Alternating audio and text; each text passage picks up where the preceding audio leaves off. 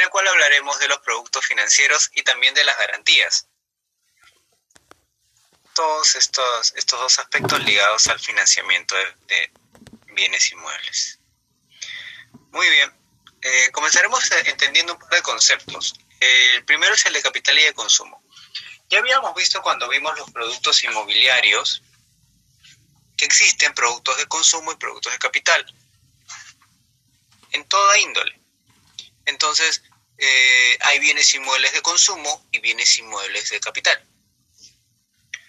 Y a su vez existen productos financieros de consumo y de capital. ¿Cómo, cómo, funciona esto? Pues funciona de la siguiente manera. Existen productos dados específicamente para acompañar algunos productos eh, comerciales, por ejemplo. Quiero viajar, tarjeta de crédito.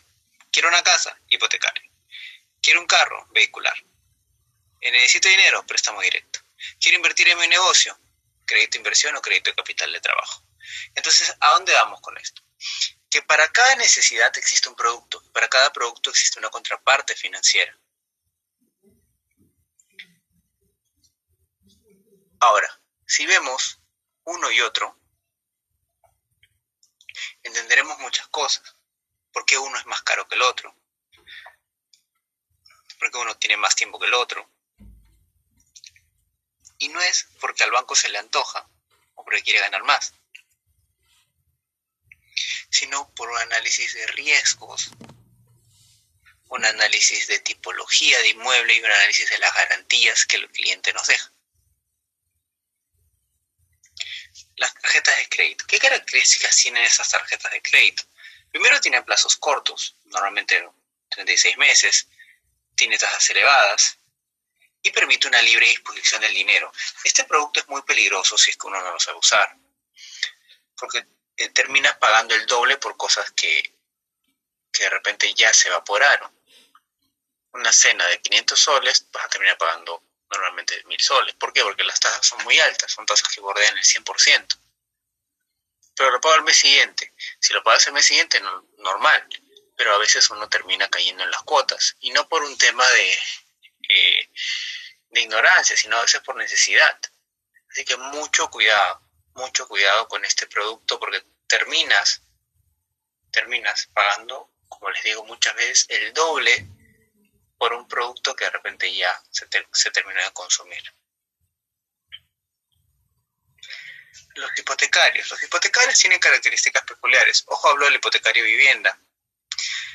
Normalmente tienen plazos largos, tasas bajas, son solo para vivienda y dejas una garantía real, lo cual atenúa mucho, mucho el riesgo. Igual el plazo, eh, independientemente de la tasa baja, termina generando pues normalmente el, un pago importante, ¿no? Porque ya con los 20, 25 años terminas pagando de repente el monto equivalente a dos departamentos. Entonces, al final el banco termina ganando bastante, pese a tener una tasa meramente amable. Los vehiculares eh, normalmente tienen plazos largos, tienen tasas bajas, eh, son solo para vehículos y es una garantía mobiliaria, que es el vehículo. Estos créditos también son lapidados. De repente los créditos de consumo, los créditos em, estudiantiles y los créditos de, eh, de hipotecas para vivienda son los menos golpeados por, por las teorías financieras, debido a que eh, terminas pagando mucho por un auto y terminas pagándolo en cinco años en promedio. Entonces, ¿qué, ocurre acá? De repente, o sea, si eres capaz de pagar capital e intereses en dos o tres años, si tú sumas todo lo que has pagado en dos años o tres años por tu crédito vehicular, te vas a dar cuenta que en conjunto has terminado pagando casi el valor del auto y todavía te faltan dos años más. Y cuando terminas de pagarlo, sumas todo lo que has pagado y te vas a dar cuenta que has pagado más o menos carro y medio por un carro que en ese momento vale la mitad. Entonces, tal vez si hubieras ahorrado un poquito, te hubieras serenado, hubieras esperado, hubieras tenido un auto quizá no nuevo, pero que hubiera funcionado bien sin la necesidad de endeudarte. Este tipo de producto sirve, no, no que no sirva, porque tienes la inmediatez del producto, Pero, en definitiva, si uno quiere tener finanzas sanas, no es un buen indicador que alguien se compre un carro con un crédito. Los créditos directos, que son estos créditos a veces ligados a tarjetas, a veces ligados a nuestro historial. Si tenemos un buen historial, nos van a llamar para ofrecernos. Y si tenemos una tarjeta, muchas veces se, se desprende de esa tarjeta algún tipo de préstamo.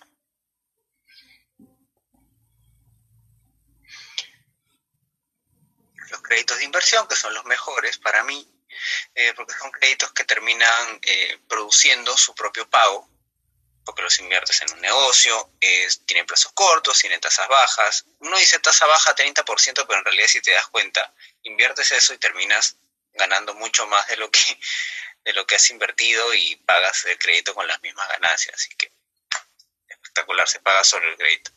Es para negocio y en algunos casos se pueden añadir garantías reales. Una garantía real puede ser una hipoteca cualquier tipo de garantía que se pueda entregar. Ahora, cuando hablamos de garantías, vemos que hay dos tipos y varias variantes.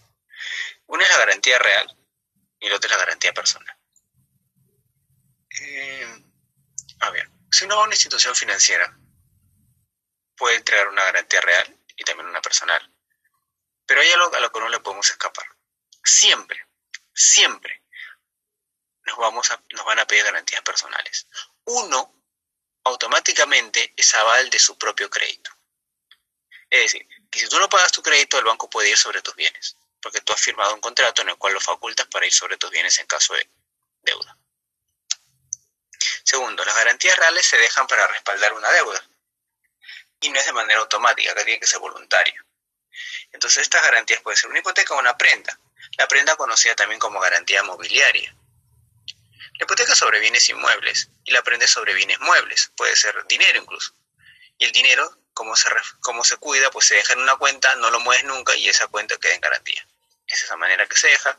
Y eh, otras prendas pueden ser autos, pueden ser eh, otro tipo de vehículo motorizado, pueden ser eh, joyas, puede ser también artefactos, hasta ganado, puede ser ganado, porque tienen un valor en el mercado. Igual todos, todas estas eh, garantías respaldan a creencias. Pueden darse hipotecas imperfectas, como acciones y derechos, incluso puede dejarse la posesión de algo en garantía, en fin. Sean ese tipo de garantías imperfectas, siempre y cuando no sea eh, directamente un producto inmobiliario. Si es un producto inmobiliario, te piden la garantía independizada y perfeccionada. aquí viene el caso, ¿no? Por ejemplo, eh, cuando uno va a solicitar un crédito hipotecario o un financiamiento inmobiliario, siempre existen dos cosas. Finalidad inmobiliaria, garantía real hipotecaria. ¿Qué quiere decir esto? Que la hipoteca siempre va a respaldar un crédito hipotecario, pero un financiamiento inmobiliario. Siempre. No hay financiamiento inmobiliario sin garantía real. Ah, profe, pero esta garantía real eh, debe ser, digamos, puede ser futura. Pero yo he visto que, a mí me prestaron y firmé una hipoteca futura, claro. Pero el promotor inmobiliario dejó como garantía el terreno. Y mientras tú no tengas tu departamento inscrito a tu nombre y esa hipoteca no se perfeccione, la garantía real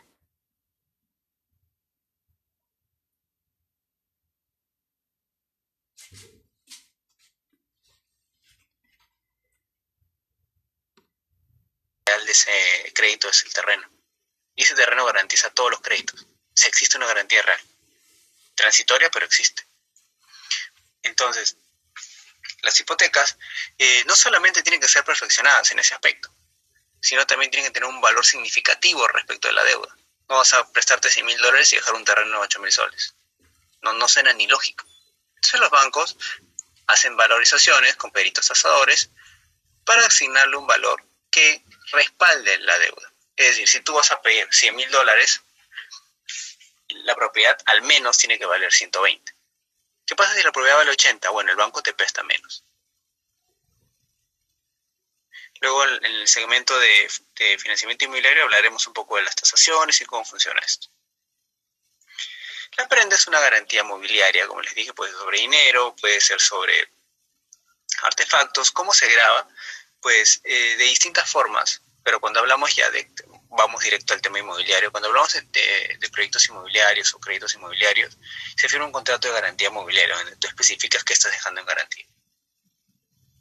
La garantía mobiliaria más común en los proyectos inmobiliarios es la garantía dineraria o dinero.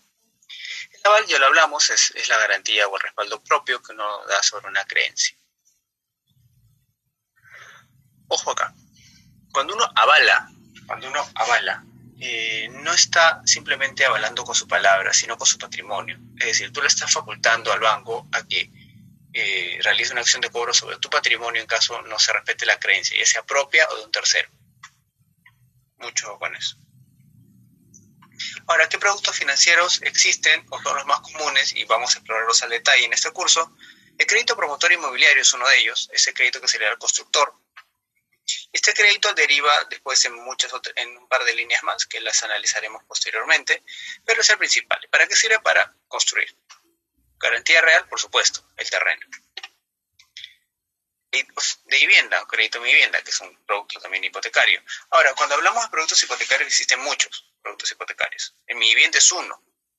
Existen productos hipotecarios de cada uno de los bancos, de las cajas, eh, de fondos, de, eh, que sea fondos de la policía, en fin. Entonces, eh, cuando hablamos de productos hipotecarios existen muchos, no solo en mi vivienda. Mi vivienda es un ejemplo, pero fue el, pionero, digamos, el pionero en esta etapa, porque antes ha habido productos hipotecarios, ninguno funcionó, pero en mi vivienda fue el pionero y el más exitoso, sin duda, de la historia, y luego ya comenzaron a saltar otros productos.